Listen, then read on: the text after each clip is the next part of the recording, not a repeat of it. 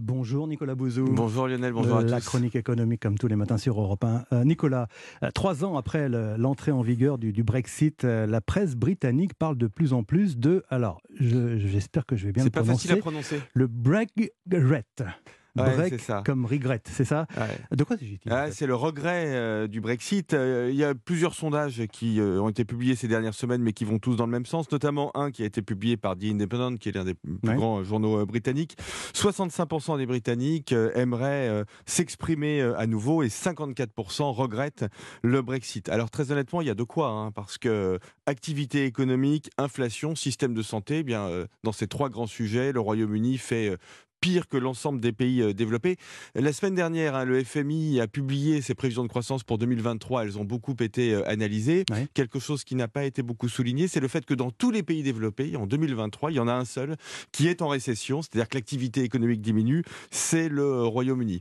En matière d'inflation, le Royaume-Uni est toujours au-dessus de 10% hein, d'inflation. Je rappelle que la France est à 5-6%. Quant au système de santé, ben, en France, euh, c'est pas terrible, mais au Royaume-Uni, il y a des manifestations hein, toutes les semaines, quasiment aussi importantes euh, d'ailleurs que chez nous, euh, pour euh, dénoncer euh, les manquements de ce système de santé. le véritable naufrage hein, du, du système de, de santé euh, britannique. Mais dites-moi, euh, Nicolas, la promesse du, du Brexit, c'était que euh, le pays, la Grande-Bretagne, allait reprendre le contrôle de son économie et devenir une sorte de, de Singapour sur Tamise. Oui, absolument. Écoutez, c'est euh, l'inverse qui se produit. Euh, un chiffre m'a beaucoup frappé. Il a été publié par euh, la Chambre de commerce britannique. Une entreprise euh, sur cinq, une entreprise britannique sur cinq, a cessé euh, d'exporter parce qu'il est de plus en plus difficile de faire du commerce avec l'Union européenne. hein. Le Royaume-Uni est sorti du marché commun.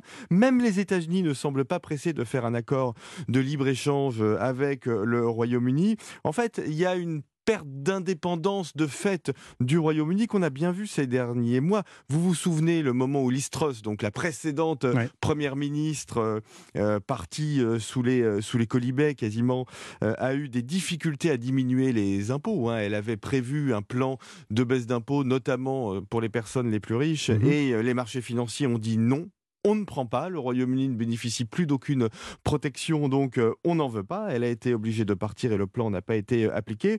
Nouveau Premier ministre Rishi Sunak, euh, aujourd'hui, aimerait bien augmenter les salaires des fonctionnaires. C'est très difficile aussi financièrement. En fait, la démagogie s'est heurtée à la réalité. Le Royaume-Uni s'en remettra, mais ce sera difficile. Avec un impossible retour en arrière, en tout cas pour l'instant. Merci Nicolas. À demain.